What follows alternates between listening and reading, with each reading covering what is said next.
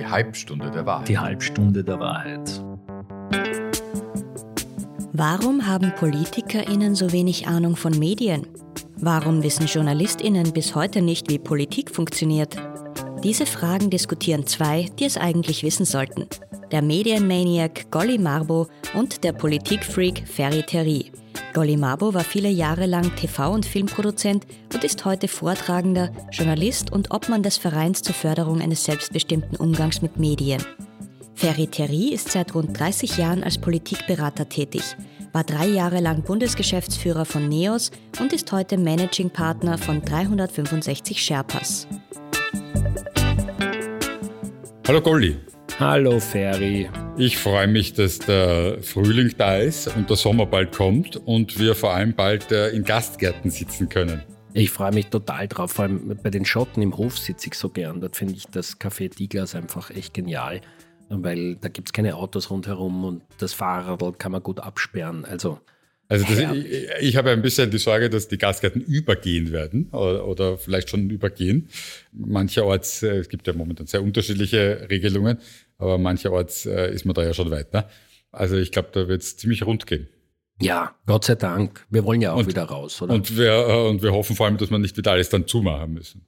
Vor allem die Kunst und die Kultur. Die ist einfach auch so eine wichtige, pulsierende und fragenstellende Einrichtung unserer freien Gesellschaft. Die haben sehr gelitten. Wir waren alle miteinander schon lange nicht mehr im Theater und im Kino oder im Konzert. Aber das wird sich hoffentlich jetzt bald wieder ändern und dann haben auch die Künstlerinnen und Künstler wieder was äh, zu tun. Ja, und die, die geglaubt haben, sie haben nicht genug zu tun, die haben ja alles dicht machen kurz mal in die Welt gesetzt. Was war das? Naja, das war ein wie man, glaube ich, jetzt im Nachhinein schon sagen kann, ziemlich fehlgeschlagener Versuch mit Ironie und Satire über die Freiheit des Einzelnen in Zeiten der Pandemie und vor allem über die Möglichkeiten, die der Kunst dann bleiben in Zeiten der Pandemie und der Einschränkungen, Geschichten zu erzählen.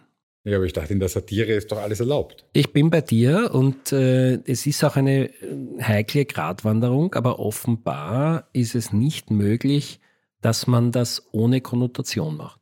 Was für eine Konnotation meinst du? Dass man erklärt, dass hier jetzt wie bei einer Triggerwarnung Satire auf einen zukommt. Achtung, Satire. So Sollte fast man im Fernsehen auch mal mit so einem Einblender am besten. Offenbar ja. scheint es wichtig ja, zu sein. Und ich vor erinnere allem mich an, an eine Kottan-Folge, Kottan ermittelt, die auch in Deutschland übertragen wurde. Und äh, wurde dann, glaube ich, für die Deutschen teilweise äh, Untertitel für, als Übersetzung und sogar ein Satire-Hinweis gemacht, wo man darauf hingewiesen hat, das ist jetzt nicht ernst gemeint. Denkst du an sowas? Naja, ich denke erstens an sowas, aber zweitens denke ich auch über die unterschiedlichen Distributionswege von Satire. Also wenn ich eine Karte fürs Kabarett kaufe, dann weiß ich, jetzt wird mir der Thomas Maurer oder wer auch immer durchaus nicht immer ernst gemeinte Gedanken präsentieren.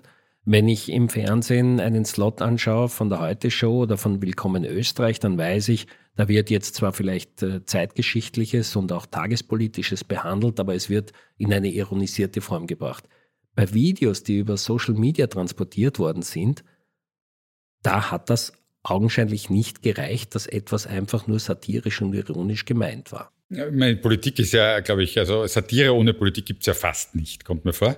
Und auch äh, gerade die Medien haben ja eigene Formate. Jetzt denke ich an diese Sendung Gute Nacht Österreich. Die wurde ja jetzt vor, erst vor kurzem eingestellt im ORF. Manche sagen wegen der Einschaltquoten, andere sagen, es war dann vielleicht doch zu kritisch.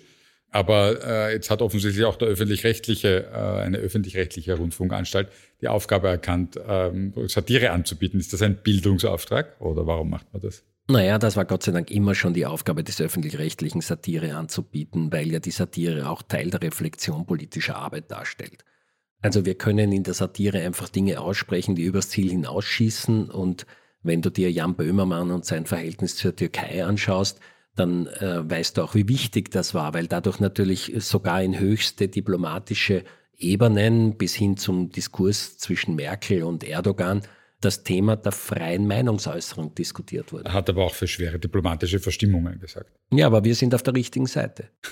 Wer ist jetzt wir? Na, wir Westeuropäer natürlich. wir Westeuropäer. Aber wir Westeuropäer zum Beispiel, ich meine, die, wenn ich denke an Titanic, das ist der deutsche Satire-Magazin, die haben ja über den Sebastian Kurz ein, glaube ich, ein Cover gemacht, wo sie geschrieben haben, Baby Hitler töten. Geht das noch? Ja, voll. Erstens also, ähm, äh, würde ich ja diesen Inhalt als eine logische Folge der Handlungen des Sebastian Kurz auch betrachten, wenn man sich so ausgrenzend benimmt, wenn man die. Das rechtfertigt Gewalt. Es ist so. Die über jetzt, die, die rein methodisch muss die Satire den gleichen Gesetzen folgen, die wir auch im fiktionalen Bereich der Dramaturgie vom Bewegtbild zugestehen. Also mein Lieblingsbeispiel sind die Krimiserien. Wir haben schon in anderer Folge darüber gesprochen. Der Mord muss es sein, der reine Diebstahl reicht nicht, um eine Folge spannend genug zu machen. So ähnlich ist es mit der Überhöhung bei der Satire. Selbstverständlich ist das eine Zumutung, aber das ist eine Zumutung, die wir in der Demokratie aushalten und die uns auf etwas hinweist, was wir sonst in der Tragweite und Bedeutung vielleicht nicht realisieren würden. Also du sagst, Satire darf alles. Sie darf Politiker beleidigen, sie darf, sie darf auch einen Mordaufruf zu Politikern äh, rüberbringen, solange sie dazu sagt, das war nur Satire. Ja, genauso halte ich es ja auch mit der Freiheit und dem Umgang mit Religion. Und Charlie, ja, Hebdo Charlie Hebdo ist natürlich völlig in Ordnung, weil das Leben des Brian ist auch in Ordnung und es ist auch die Bettina Reins völlig in Ordnung, wenn sie eine Frau ans Kreuz schlägt. Aber gut, jetzt ist ja äh, das Leben des Brian kein ähm, Produkt einer öffentlich-rechtlichen Rundfunkanstalt. Zumindest teilweise schon, weil ja die Pythons äh, bei der BBC entstanden sind. Ah ja, aber der Film nicht. Film Wobei die BBC, glaube ich, BBC war es, die in den 80ern Spitting Image gemacht haben. Und Spitting Image war, glaube ich, an Schärfe auch kaum zu übertreffen, kann man sagen. Du weißt, das soll es jetzt wieder geben und das ist, gibt eine Renaissance von Spitting Image. Kann nicht so gut nicht sein, wie es in den 80ern Man war. Man sollte nichts aufwärmen. Aber das heißt, Satire gab es auch schon immer, auch im öffentlich-rechtlichen? Also zumindest seit den 80ern einmal auf jeden Fall, aber auch davor mit Dova, Bohu im ORF oder also in den 80ern weiß ich selber und 90ern, dass es viel gegeben hat. Beispielsweise kann ich mich erinnern, dass wir mit den Krankenschwestern einmal ein Video erstellt haben, wo der Thomas Maurer den Jörg Haider verkörpert hat und im Wahn sich als Robin Hood dargestellt hat, der für die Armen und Verfolgten kämpft. Aber ich meine, also ich muss schon sagen, ich tue mir damit schon schwer. Also ich äh, würde mich, würde es nicht wagen, eine Grenze zu definieren. Ähm, ich würde nicht die Aussage unterschreiben, äh, ich darf alles in der Satire. Weil ich tatsächlich, wenn es um einen, den Aufruf äh, zu einem Mord geht und die Satire so gut versteckt ist, dass sie nicht mehr von jedem erkennbar ist, dann haben wir schon ein Problem. Ein und wenn ich, Problem, das und wenn ich nicht äh, Minderheiten der Gesellschaft dort äh, so massiv äh, in die Auslage stelle, dass sich damit äh, also sozusagen Rassismus zum Beispiel fördere, dann habe ich damit auch ein Problem. Also es gibt schon Grenzen, aber wie gesagt, ich gebe auch zu, ich tue mir schwer, diese Grenze zu ziehen. Letzten Endes liegt das natürlich auch in der Verantwortung von den Menschen, die in der, die Satire machen. Also ich glaube, die Grenzen sind ja relativ klar beschrieben in unseren funktionierenden westlichen Demokratien. Da gibt es einmal das Strafgesetzbuch und ich darf selbstverständlich Minderheiten nicht so diskriminieren, dass ich sie wie die Nazis die Juden diskriminiert haben durch Satire, verächtlich mache. Das ist einmal das Erste. Das Zweite ist. Weil es gab auch Satire über Juden. Ja, aber da haben wir im deutschsprachigen Raum halt auch eine gewisse besondere Verantwortung. Ich glaube, das darf man da auch durchaus mit einbeziehen und da müssen wir halt vorsichtiger sein wegen unserer Geschichte. Ich glaube schon, dass Satire hat ja meistens sozusagen die Eigenschaft, dass sie ja anknüpft an etwas Bestehendes. Oder Satire funktioniert ja auch nur, wenn ich einen Bezug zu etwas herstelle, das die Leute kennen und wissen. Aber auch indem ich bestehende Gedanken, bestehende Emotionen, bestehende Wahrnehmungen verstärke. Also ich denke gerade an so Karikaturen, also jemand, der in einem, äh, wie der Bamesberger oder der Dykes, also Leute, die in politischem Umf Kontext äh, Karikaturen machen, ja eigentlich oft auf auf vielleicht auf Klischees, aber auf Vorurteile oder auf Wahrnehmungen aufbauen und diese eben massiv überzeichnen, im wahrsten Sinne des Wortes. Und das ist aber schon problematisch, weil ich ja damit etwas verstärke, was vielleicht nicht so ist. Naja, bei Dykes ging es ja nicht nur ums massive Übersteigern, sondern auch ums Diminuieren. Also er hat ja den lautesten und typischsten österreichischen Archetypen die kleinsten Schwanzallen gegeben. okay, aber was heißt das? Was ist sozusagen die Hintergrundaussage davon? Dass das Problem das Selbstwertgefühl ist, die Selbstachtung. Und das führt mich zu dem wichtigen Argument, warum wir über alles satirisch und ironisch arbeiten dürfen. Der Mensch, der über sich selbst lachen kann, ist ein reifer Mensch. Und das sollten wir alle zu werden versuchen. Und die, die das nicht zulassen, und intolerant sind, sind meistens die Kleinen mit den kleinen Schwanzallen. das ist vielleicht auch ein Vorurteil. Oder gibt es da Studien dazu? Ich kenne keine. Aber tatsächlich ist es natürlich, also gerade für jemanden in der Politik, die, äh, eine Person, die politische Verantwortung übernimmt, wahrscheinlich auch nicht so ohne, äh, sich dann in der Zeitung nicht nur zu lesen, sondern auch zu sehen und dabei in Kauf zu nehmen, dass man sich lustig macht über die Körpergröße oder über abstehende Ohren oder über eine große Nase oder eine kleine Nase oder irgendwelche Dinge, die einen vielleicht schon seit einer Kindheit äh, verfolgen und die man halt jetzt in der zehnfachen Vergrößerung äh, sozusagen unter der Lupe jeden Tag in der Zeitung sieht. Also wo ich dir recht gebe und wo für mich viel mehr Schmerzgrenze äh, liegt als bei der Wahrnehmung des einzelnen Politikers, der einzelnen Politikerin, ist das Umfeld, die Verwandtschaft, sind die Kinder, sind die Freunde, die Eltern.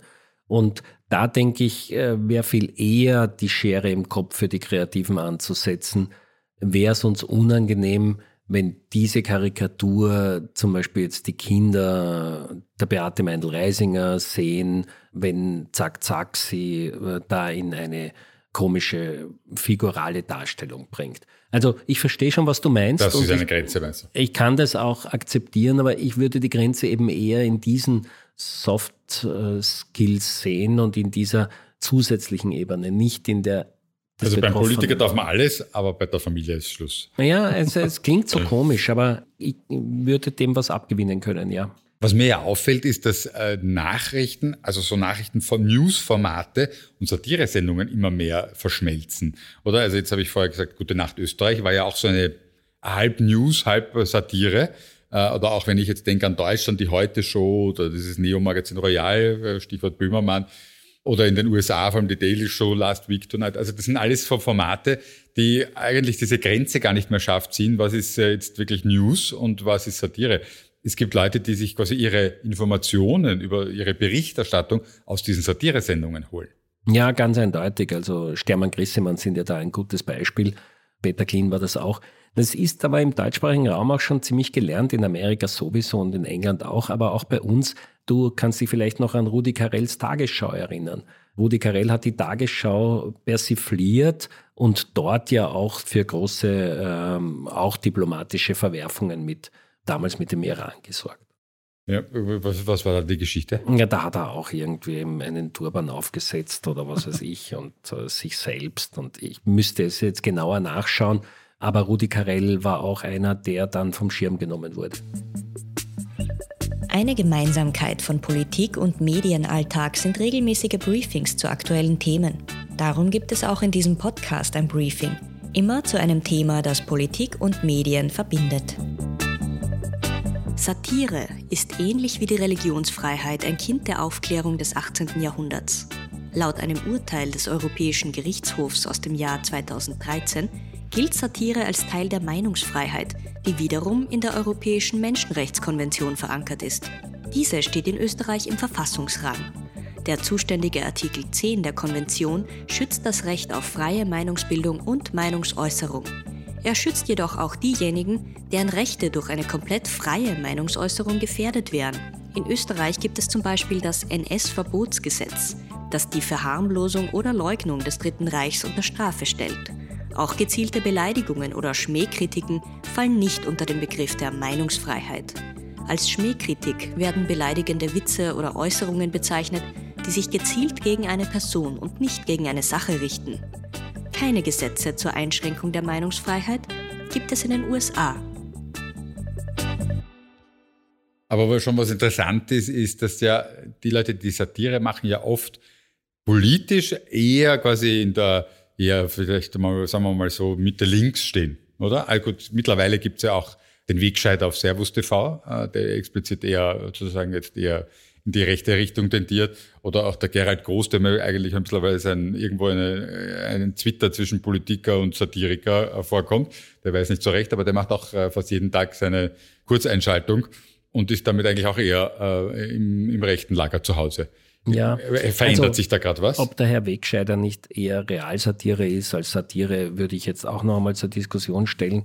Sonst glaube ich einfach, dass die Mitte-Links-Liberalen die besseren Menschen sind und daher mehr Humor haben. Verstehe. Das war vielleicht auch eine etwas äh, einfältige Sichtweise. Nein, Sichtweise. weil wenn jemand reaktionär und rückwärtsgewandt ist, dann hat er nicht so viel Fantasie wie die anderen.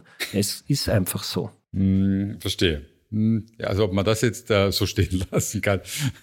Aber es ist tatsächlich, man tut sich schwer mit vielen Gegenbeispielen, weil tatsächlich, also wenn ich an Komiker, Satiriker bis hin zu Schauspielerinnen und Schauspielern denke, sind die wahrscheinlich alle eher äh, links damit. Also ob das jetzt links und rechts überhaupt noch ein Kriterium ist, das sei dahingestellt. Aber, nee, aber man, man merkt daran, welche Themen sie dort bringen, oder? Mit welche Themen äh, sie verwenden in ihren Sendungen und auch äh, worüber sie sich lustig machen, worüber nicht. Ja, du kannst ja, wenn du Schauspieler schon erwähnst, denk an Mel Gibson und wie hat der das Schicksal Jesu verfilmt mit seiner Brutalität und mit dieser blutrünstigen Geilheit auf noch mehr Schmerz und, und Niedertracht. Aber das war aus einem sehr religiösen Motiv heraus. Genau, und, und das sind, ja, religiösen Motiv. das sind ja diese Reaktionären, über die wir reden. Und die haben halt wahrscheinlich auch gar nicht so viel Kraft, sich selbst in Frage zu stellen. Also ja, ich würde jetzt, ich würde Satire vielleicht auch als eine Qualität eines hohen Diskurses beschreiben. Aber, aber trotzdem mache ich mir eigentlich Sorgen, wenn immer mehr Menschen quasi Satire-Sendungen als Quelle für Information äh, betrachten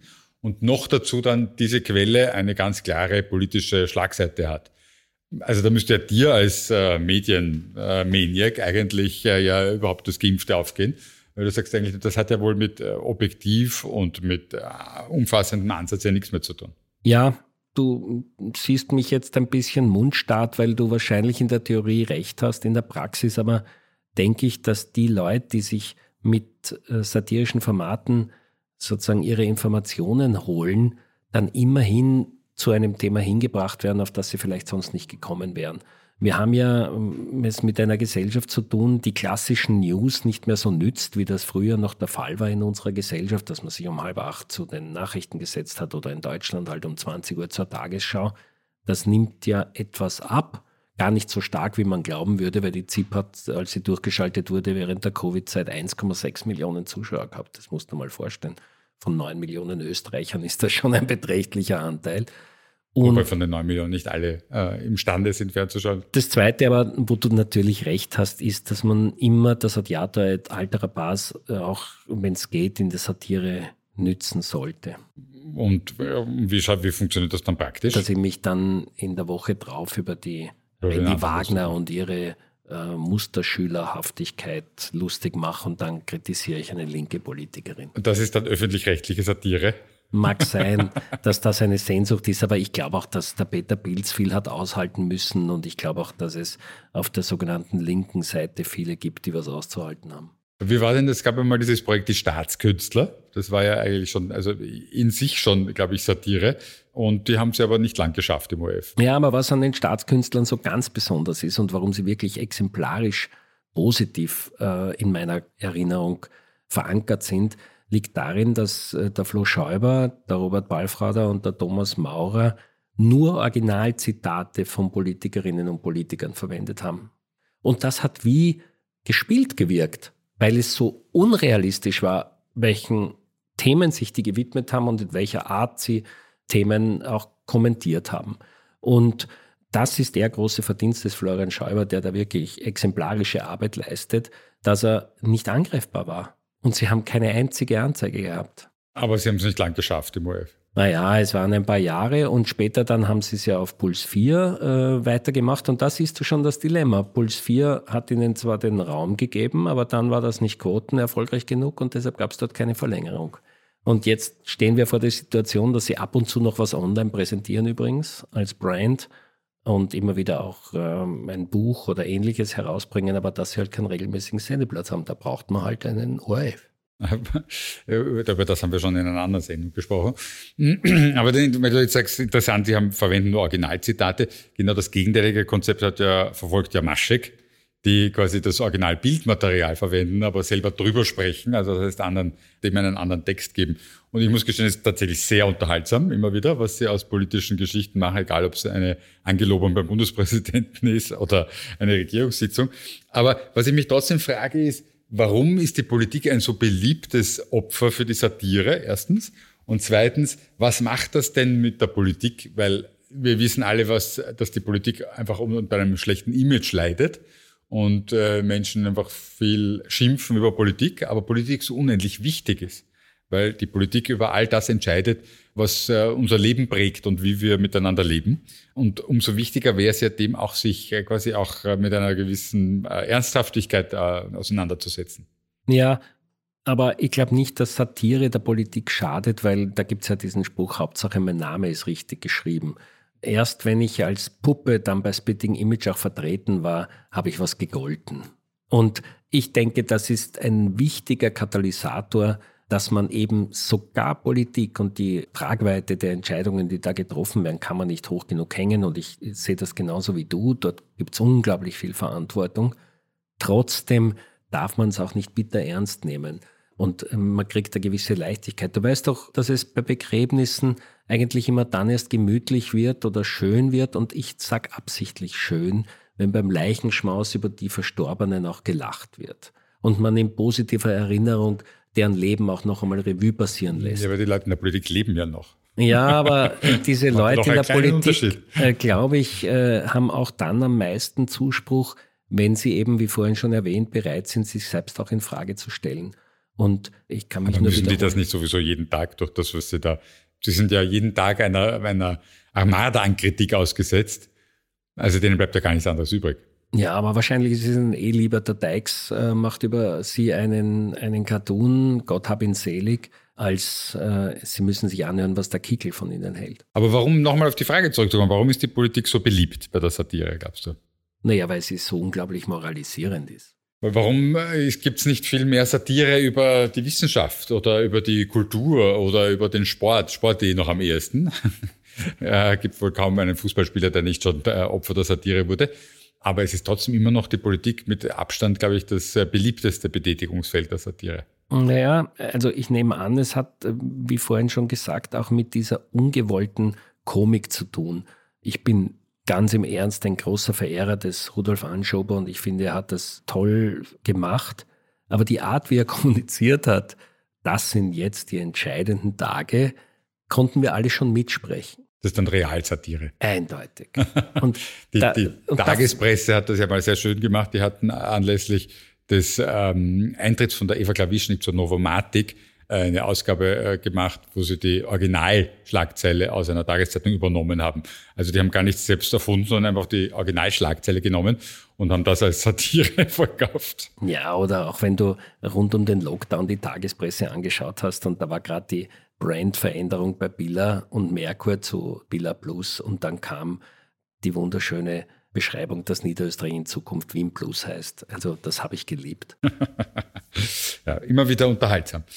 Aber das heißt, äh, vielleicht hilft uns ja auch ein bisschen die Schwere, äh, uns der Schwere zu befreien, die wir äh, in der Politik haben, vielleicht jetzt vor allem in so Zeiten wie Corona. Ich glaube, es sind nicht solche Krisen, die besonders eine Hochzeit der Satire ja, einerseits ja, andererseits als der erste Lockdown vor ein bisschen mehr als einem Jahr ausgerufen wurde, da waren ja alle relativ ruhig. Und ich glaube, das spüren Künstlerinnen und Künstler schon genau. Wann ist der Moment, äh, wo man einmal zwei Tage Ruhe gibt? Aber zwei Tage sind dann auch genug. Das heißt, am 17. März ist schon wieder losgegangen. Damals. Habe ich nicht so genau mitverfolgt. Aber ich glaube, das war auch am 20. März noch nicht genug Aufmerksamkeit für Satiriker. Damals da. Aber das kann ich mir schon vorstellen, dass wahrscheinlich ein paar Tage mal Funkstille war. Ich glaube auch, dass das eben sehr angebracht ist und das, was du zu Recht auch einforderst, dass man manchmal die Tragweite der Entscheidungen auch akzeptiert.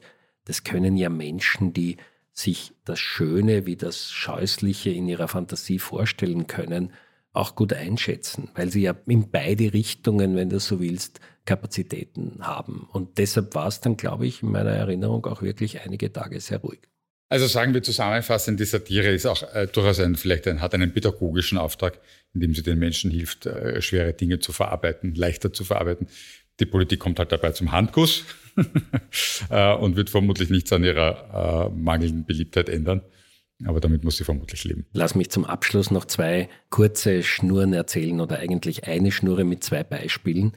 Ich habe ja mal eine Comedy verantwortet, wie vorhin schon erwähnt, die hat die Krankenschwestern geheißen. Und da haben wir eine Rubrik gehabt, die hat die Frage der Woche geheißen.